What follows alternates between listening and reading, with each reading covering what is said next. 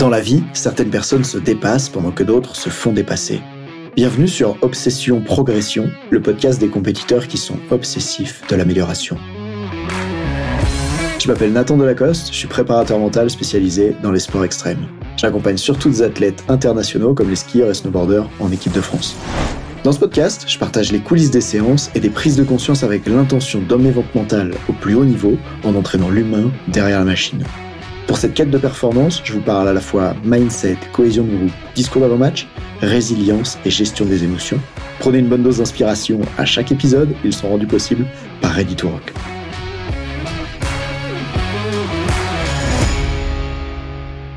Comment tu réagis quand tu es au fond du trou? Qu'est-ce que tu fais quand ça va pas du tout?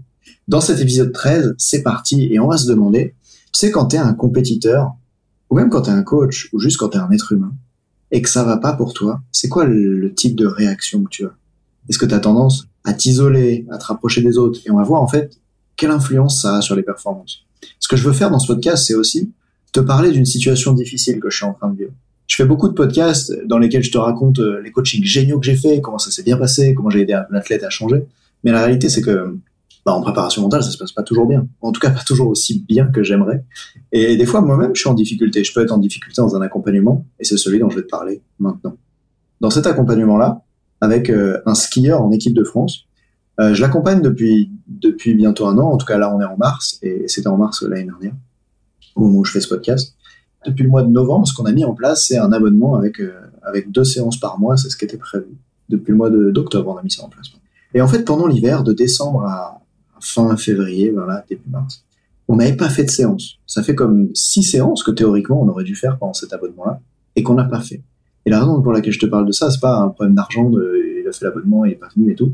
C'est vraiment un problème d'intervention. De pendant cette période-là, pendant que tu as calé un intervenant, euh, un rythme d'intervention avec un athlète, comment tu fais au moment où, bah, en fait, l'athlète il, il prend pas rendez-vous avec toi pour faire des séances? C'est un truc pour moi aujourd'hui en tant que posture de coach qui a été difficile à régler dans le sens où, euh, dans certaines écoles de coaching, ce qu'on va te transmettre, c'est que ben, l'athlète, il est expert de sa situation, il est responsable, et c'est lui qui vient vers toi au moment où il en a besoin. Et je la trouve intéressante, cette posture où, dans laquelle tu laisses l'athlète venir vers toi, parce qu'après tout, le but, c'est de développer l'autonomie chez lui et qu'il n'ait pas tout le temps besoin du coach pour pouvoir être performant. Et en même temps, il y a quelque chose de limitant là-dedans et qui fait lien avec la première question que je te posais au début de cet épisode, qui était comment est-ce que tu réagis quand tu es en difficulté, en fait? Puisque pour beaucoup de personnes, et ça a été mon cas. Quand on est en difficulté, on a tendance à s'isoler, à vouloir être seul, à vouloir se couper du reste du monde. Et j'ai vécu ça, tu vois, dans ma situation personnelle, dans laquelle euh, ben, je me suis fait larguer il y a quelque temps. Et ça a été extrêmement douloureux pour moi cette période-là. Et dans cette période-là, ben, j'allais pas solliciter mes amis pour les voir, j'allais pas envoyer plein de messages à tout le monde, j'allais pas faire beaucoup d'autres choses. À la limite, j'ai pu travailler très dur et beaucoup, parce que ça c'est quelque chose qui me permet de penser à autre chose et j'adore mon travail. Euh, mais tu vois, j'ai plutôt tendance à, cet isolement-là, en fait. Alors que pour une autre personne, j'ai rencontré un jour une, femme que malheureusement j'avais quittée. Et pour cette personne-là, quand je l'ai quittée, ça a été très dur pour elle. Et ce qui s'est passé ensuite, c'est que chaque jour de la semaine, pendant des mois, elle voulait absolument que un et plusieurs de ses amis se relaient pour être avec elle, se relaient pour être avec elle au quotidien quand elle était dans cette période-là difficile. Elle, dans cette période difficile, elle voulait absolument quelqu'un autour d'elle. Et là, tu peux voir qu'il y a des êtres humains qui sont très différents, en fait, et que elle et moi, d'ailleurs, à cet endroit-là, on était très différents. C'est ce qui posait parfois des problèmes dans le couple, c'est que moi, quand ça va pas, j'ai tendance à m'isoler, et elle, quand ça va pas, elle a tendance à chercher du soutien social. Le lien que je fais avec l'entraînement de sportifs de haut niveau, et l'endroit où je me pose aujourd'hui la question en tant que coach de comment progresser, ben, c'est que ton rôle, c'est peut-être pas toujours d'avoir une posture basse et de laisser l'athlète euh, choisir si c'est le moment de faire une séance ou pas. Puisque justement, si l'athlète, il a un profil un peu comme moi, c'est-à-dire que quand il est en difficulté, il s'isole, c'est pas parce que c'est son comportement spontané que c'est ce qui le rapproche le plus de ses objectifs. Par exemple, spontanément, quand il y a du chocolat, du chocolat blanc, hmm, bah, j'ai envie de sauter dessus, tu vois, j'ai trop envie de manger le chocolat. Maintenant, est-ce que ça me rapproche ou ça m'éloigne de mes objectifs de fitness? Ben, je te laisse imaginer. Et donc, en tant que coach, pas euh, coach comme on t'enseigne dans les écoles traditionnelles, etc., posture basse et tout, mais plutôt en tant que coach dans le domaine de la performance, dans le domaine du haut niveau, est-ce que ça serait pas ton rôle, mon rôle, pour un athlète qui est en difficulté, qui a la tête dans le caca, d'aller mettre la main sur son épaule et de dire Eh viens, on y va. Viens, je vais t'aider à changer ta situation. Viens, je vais t'aider à rebondir. Parce qu'après tout, si une partie du rôle de coach, et je crois vraiment à ça, c'est d'aider l'athlète à être résilient. Si une partie du rôle de coach, de coach mental, c'est d'aider l'autre à rebondir quand il est en difficulté, ben tu peux pas juste tolérer, tu peux juste pas tolérer que lorsqu'il est en difficulté, il s'éloigne, il reste dans son coin, il fasse rien. Et là, on vient d'avoir une séance ce matin avec cet athlète en équipe de France de ski alpin. Et du coup, j'ai voulu absolument adresser le cas, parce qu'imagine, on avait convenu ensemble de faire deux séances par mois, bien en fait, on n'a pas fait pendant trois mois. Je me dis, bon, bah, là, il y a un truc à, il y a un truc à changer, il y a un, cadre à reposer. Et donc, j'ai été lui poser des questions, j'ai été lui demander pourquoi on n'a pas fait de séance et tout ça. Et j'ai fait des évocations. Je lui ai dit, est-ce que tu penses que c'est, par exemple, parce que quand tu as été en difficulté, bah, il y a des moments où, euh, comme moi, tu as plutôt tendance à te jeter sur le chocolat, alors qu'en fait, c'est pas ça dont tu auras besoin. Tu aurais eu besoin de quelqu'un qui vienne t'aider et te soutenir, tu vois. Et il a reconnu ça, en fait. Il a reconnu qu'il a eu tendance à s'isoler et que parfois ça l'a éloigné de, de ses objectifs parce qu'on aurait pu bosser ensemble. Et c'est à ce moment-là qu'avec l'athlète, il y a une question qui se pose de comment l'accompagner le mieux possible. Parce que lui, il a reconnu à ce moment-là qu'il n'était pas venu vers moi dans les moments où c'était difficile et il aurait eu besoin d'aide. Et donc, quand on fait cette réunion aujourd'hui, on fait le point et il m'a aidé à prendre conscience que je crois fondamentalement, même si on le voit pas toujours comme ça dans les écoles de coaching, que pour un coach mental d'athlète de haut niveau, c'est aussi ton rôle d'aller les chercher quand ils sont en difficulté. Et je crois que j'ai fait l'erreur suivante avec lui, c'était d'aller le chercher en lui envoyant des textos et en disant Ok, ça fait longtemps qu'on n'a pas fait une séance. Voilà, je suis dispo tel jour à telle heure, ou euh, contacte-moi, je peux être disponible pour toi quand tu veux. Et en fait, je lui ai juste parlé du fait que j'étais disponible, mais je lui ai pas dit à ce moment-là pourquoi c'était important qu'on le fasse.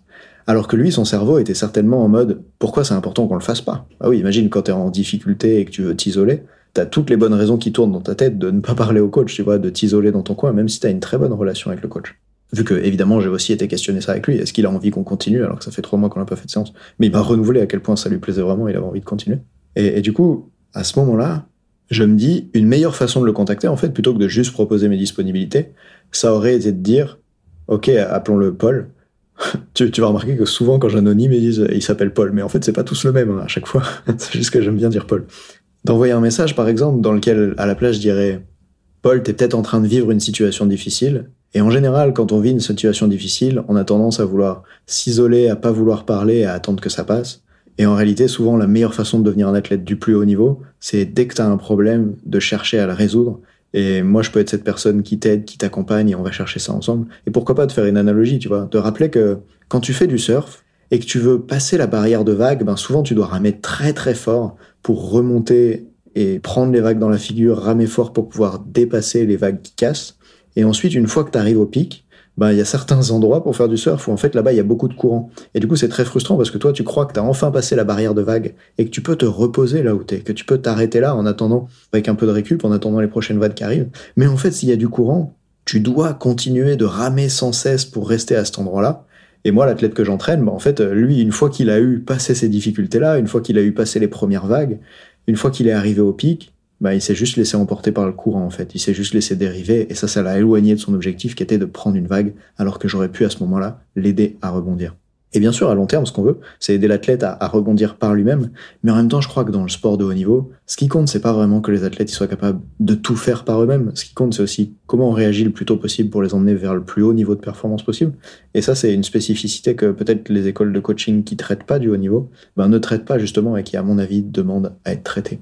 Dans une deuxième partie, ce qu'on a traité pendant ce début d'appel où on a bossé sur le cadre ensemble pour revenir sur ce problème-là, c'était de dire tiens mais d'après toi euh, pourquoi est-ce qu'on n'a pas fait d'autres séances aussi? Et en fait il s'est rendu compte, c'est lui qui m'a dit, il m'a dit ben tu vois j'avais gagné cette course, j'avais gagné une FISE et à ce moment-là ben, je me suis dit que tout allait bien et que du coup il n'y avait pas besoin de faire de séance. Et c'est vrai. Avant j'étais aussi un préparateur mental comme ça. Avant je croyais que les gens ils venaient me voir quand ils avaient un problème, on résolvait le problème et tant qu'ils n'avaient pas de problème, eh ben, il n'y avait plus besoin qu'on bosse ensemble. Génial, je développe leur autonomie, je suis les grands préceptes du coaching et de l'éthique, fantastique. Mais en réalité, et si dans le sport de haut niveau, le but c'était pas juste de résoudre les problèmes, mais aussi de construire pour la suite et d'être le meilleur possible. Regarde, si on compare un peu cette situation à ce qu'on fait dans l'entraînement, c'est pas au moment où euh, t'es champion olympique et tu gagnes la course de ski, bah, que t'arrêtes de t'entraîner en fait, que t'arrêtes de faire du ski et que tu dis bah je me présente juste aux compétitions et puis je ferai de mon mieux. Non non, tu continues d'élever le niveau. Par exemple, en snowboard, dans sport qui se développe tous les ans depuis des dizaines d'années, ben même les meilleurs mondiaux qui gagnent, ils sont en train d'inventer des nouvelles figures pour pouvoir les plaquer en compète l'année prochaine et faire évoluer le niveau du sport.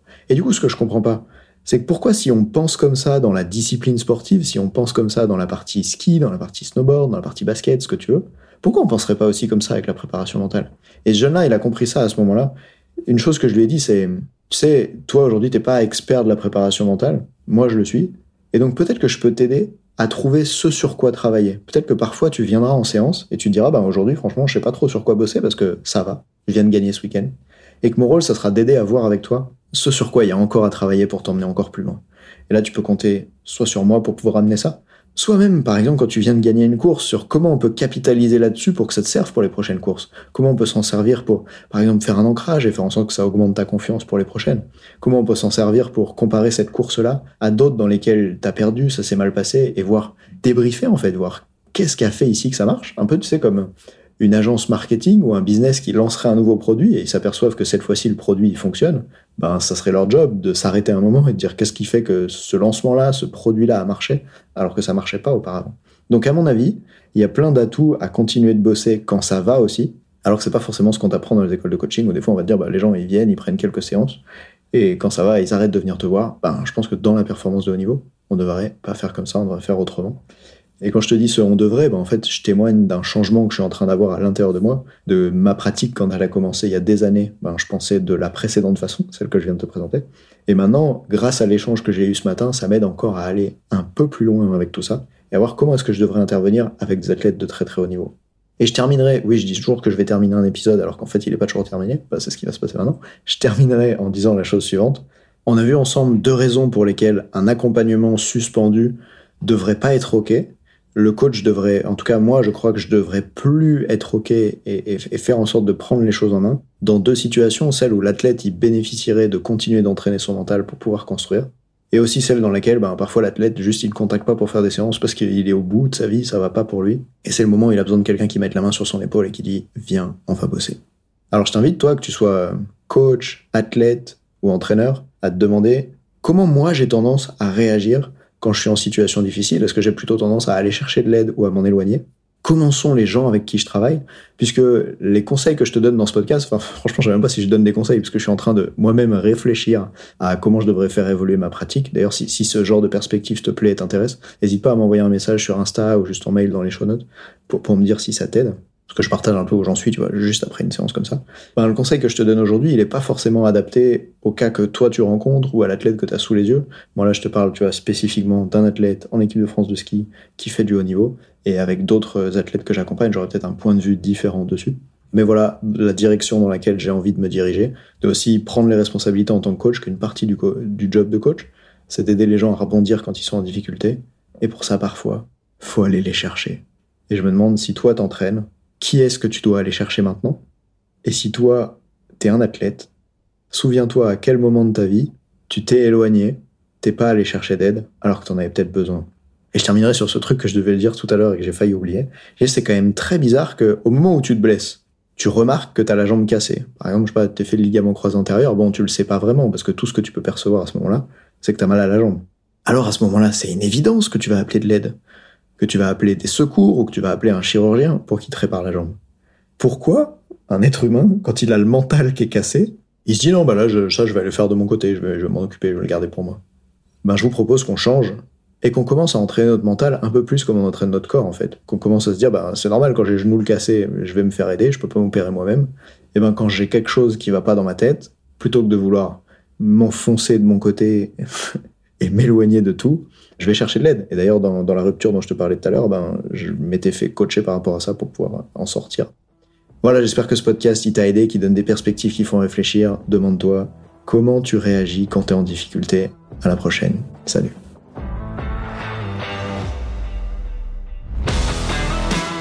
On dit souvent que le mental, c'est 70% de la performance à haut niveau. Pourtant, rares sont ceux qui l'entraînent au moins 10% du temps.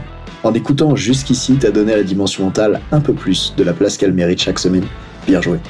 Ma mission audacieuse, c'est d'aider le monde du sport à se transformer en profondeur et je veux faire en sorte que plus aucun coach ne passe à côté de la psychologie de ses athlètes.